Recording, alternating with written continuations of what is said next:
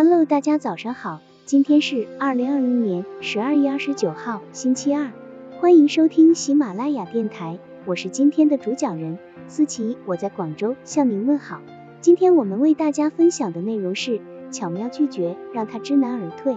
约会是男女开始真正意义上的恋爱的标志，所以接受别人的约会请求也意味着接受别人的求爱。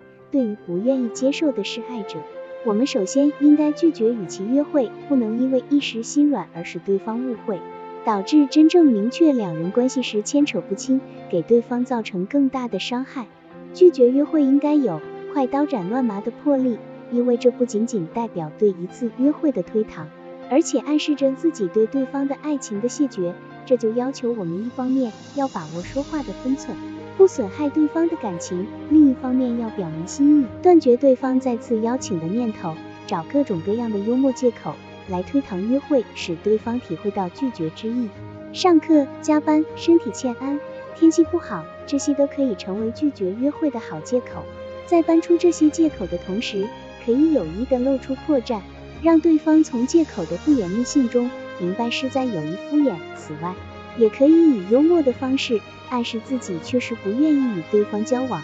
总之，借口不能找得太严密，太合乎情理，不要让对方误认为是客观原因导致不能赴约，从而把约会的时间推至以后，令自己再次处于被动局面。曾经有一位热情的小伙子向一位美丽的姑娘表达了自己的爱慕之情，但是这位美丽的姑娘并不喜欢这位小伙子。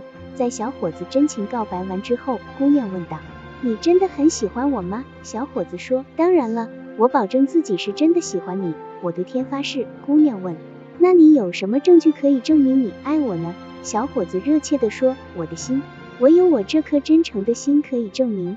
姑娘笑笑说道，呵呵，真的很对不起，你是唯心主义者，而我是典型的唯物主义者啊，唯心主义者和唯物主义者怎么能够在一起呢？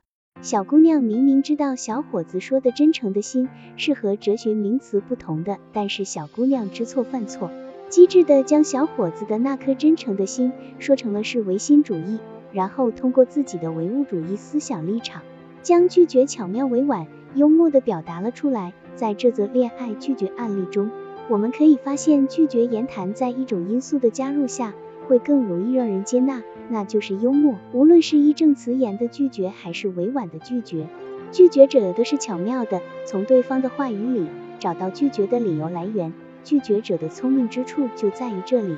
即使我拒绝了你，那也是因为你的表现不够充分。灵活拒绝，学会化解为难。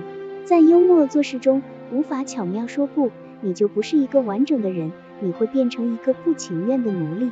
你会成为别人需要欲望下的牺牲品。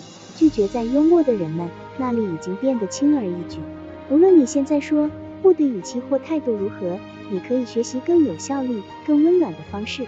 即使你在困扰之中，仍能幽默的说不，而且不会失去友谊。能够得到别人的爱是一种魅力，能够巧妙的拒绝一份自己不情愿的爱更是一种魅力。在拒绝时，如果加入幽默的推辞，就会使自己的拒绝更加容易被对方接受。好了，以上知识就是我们今天所分享的内容。如果你也觉得文章对你有所帮助，那么请订阅本专辑，让我们偷偷的学习，一起进步吧。